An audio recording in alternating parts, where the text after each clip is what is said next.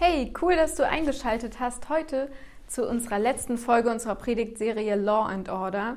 Heute geht es um das zehnte Gebot. Und bevor ich loslege mit der Predigt, muss ich ein Geständnis machen. Als ich so im Teenie-Alter war, da gab es so ein paar Schuhe, die waren total in und ich wollte die auch unbedingt haben, aber die haben einfach 200, damals noch Mark, gekostet. Und meine Eltern waren so, hier sind welche von Deichmann, wenn du die haben willst, dann spar dein Geld. Aber ich habe mein Taschengeld lieber ausgegeben für Süßigkeiten und andere Sachen. Aber diese Schuhe, ich war echt neidisch auf jedes Kind, was diese Schuhe hatte. Und wenn du jetzt mal bei Google einfach Buffalo-Schuhe eingibst, dann wirst du diese tollen Plateauschuhe sehen, die damals wirklich jeder hatte. Und mittlerweile bin ich eigentlich ganz froh, dass es von mir keine Fotos gibt, wo ich diese Schuhe anhatte. Aber so ist es manchmal mit dem Neid. Jeder von uns hat es schon mal irgendwie erfahren. Ich habe eine Umfrage gemacht bei Instagram und jeder hat angegeben, ich war schon mal neidisch. Es waren verschiedene Sachen. Ganz oft wurde gesagt, auf ein Auto oder auf ein Haus oder verschiedene andere Sachen. Und wir wollen heute so ein bisschen darüber reden. Der Bibeltext, der steht im zweiten Buch Mose. Ich lese den kurz vor. Das ist ganz am Anfang der Bibel, das zweite Buch, im Kapitel 20 um Vers 17. Da steht, Du sollst den Besitz deines Nächsten nicht begehren, weder sein Haus, seine Frau, seinen Sklaven, seine Sklavin, sein Rind, sein Esel oder sonst etwas, das deinem Nächsten gehört. Genau, da steht, du sollst nicht begehren. Damit ist im Endeffekt Neid gemeint. Wobei Neid nicht das gleiche ist wie Eifersucht. Eifersucht ist auf eine Person bezogen, wenn ich zum Beispiel ihre Talente haben möchte oder ihre Persönlichkeit. Neid hat etwas mit einer Sache zu tun. Also wenn ich ihm um das Auto beneide oder um das tolle Haus. Und das ist hier in diesem Gebot gemeint. Interessant ist, dass das das einzige Gebot ist, wo ein längerer Text beisteht und ganz genau aufgezeigt wird, welche Bereiche gemeint sind. Und der erste Bereich, der dort steht, ist das Haus. Und mit dem Haus ist nicht nur das Haus, die Wohnung gemeint, sondern da hat alles mit dazu gehört damals. Da haben die Bediensteten mit dazugehört, die Familie, die Frau. Im Prinzip stand das für den sozialen Status einer Person. Und das ist mit dem Haus gemeint. Der zweite Punkt ist die Frau. Die gehört eigentlich auch mit zum Haus, aber es war Gott wichtig zu sagen, hey, das ist nochmal extra, denn du sollst nicht begehren dieses Eheglück, was jemand anders vielleicht hat in der Beziehung zwischen Mann und Frau. Das ist mit der Frau gemeint. Die dritte Sache, die aufgezählt wird, sind die Sklaven. Damit ist eigentlich nichts anderes gemeint als die Mitarbeiter, vielleicht auch die Mitglieder.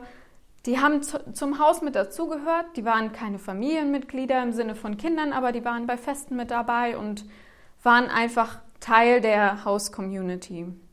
Und der vierte Punkt, da steht einmal Rind und Esel. Damit ist einfach der Besitz gemeint. Jetzt sind nicht mehr so viele Menschen Bauern, Landwirte, sondern man hat vielleicht eher das Bankkonto oder eben das dicke Auto, wo vielleicht Neid entsteht. Neid entsteht immer da, wo man sich mit anderen vergleicht.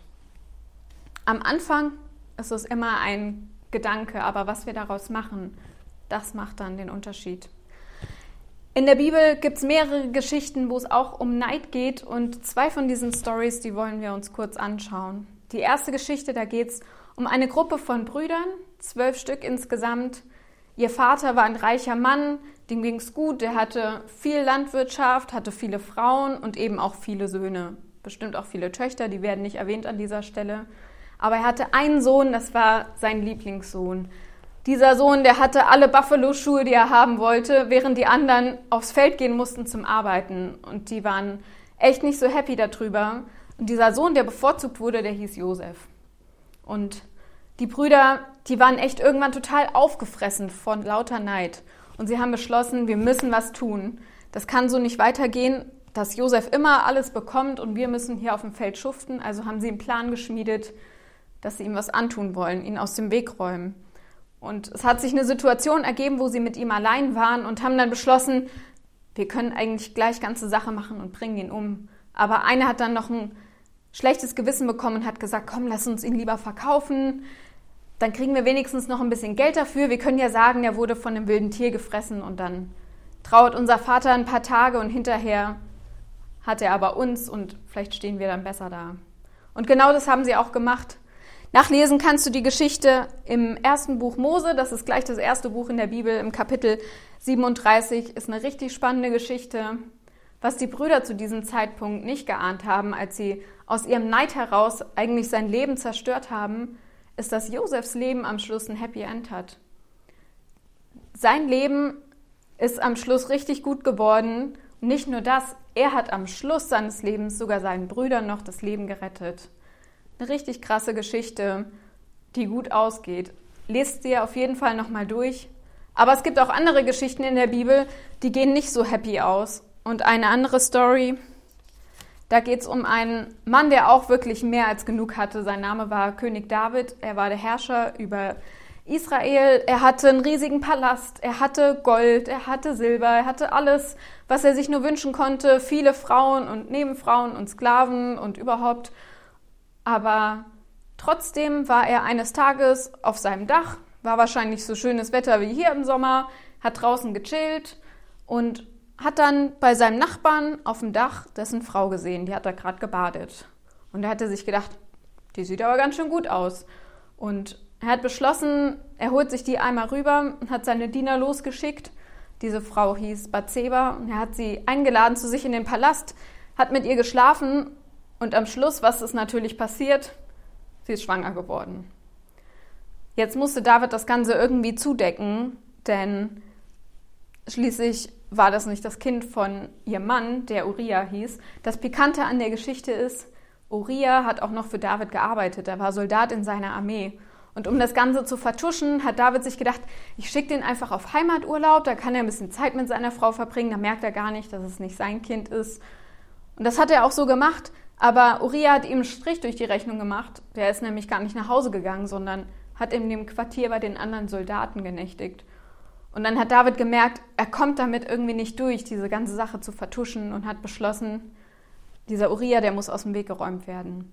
Und er hat einen seiner Heeresführer beauftragt, hey, wenn Uriah wieder zurück ist im Krieg, schick ihn nach ganz vorne an die Front und lass ihn dort kämpfen. Denn er wusste genau, wenn er ganz vorne in der Front mitkämpft, dann wird er wahrscheinlich ziemlich schnell dort sterben.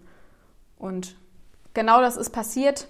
Er hat gekämpft dort, ist gestorben und David war sozusagen den Mann los, damit er das nicht so vertuschen musste, dass er mit seiner Frau geschlafen hat. Hat die Frau dann geheiratet. Das Kind ist am Schluss leider gestorben. Aber man sieht, was aus diesem Gedanken des Begehrens geworden ist. Er hat nicht nur das eine Gesetz gebrochen, am Schluss hat er sogar zwei Gesetze gebrochen, denn er hat auch noch einen Auftragsmord begangen. Am Anfang steht immer der Gedanke. Vielleicht denkst du dir, ja, das ist eine krasse Story, aber mein Neid ist jetzt noch nie so weit gegangen, dass ich jemanden gekillt hätte oder verkauft oder sonst was. Das sind schon sehr krasse Beispiele. Das ist richtig, aber ich will dir einfach mal was aus meinem Leben erzählen.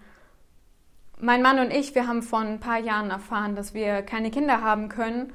Und das war zu einer Zeit, wo ganz viele Freunde von uns Kinder bekommen haben oder gerade ihr zweites Kind bekommen haben und wir waren umgeben von Babys und das hat uns echt hart getroffen und ich habe angefangen in meinem Herzen echt neidisch zu werden auf diese ganzen Mütter und sie zu bemeiden um dieses Mutterglück, was sie haben und aus diesem Neid, aus diesen Gedanken ist Bitterkeit geworden. Ich habe aufgehört, mich mit diesen Freundinnen zu treffen. Ich habe aufgehört, ihnen Nachrichten zu schreiben, sie anzurufen und habe mich distanziert, weil ich es einfach nicht mehr ertragen habe, dabei zuzuschauen, wie sie happy sind und wie sie was haben, was ich nicht haben kann. Ich habe eine Stelle gelesen in der Bibel, im Neuen Testament, im Philipperbrief, die hat mir voll die Augen geöffnet und das will ich gern einmal vorlesen. Es steht im Philippa im Kapitel 4 im Vers 6.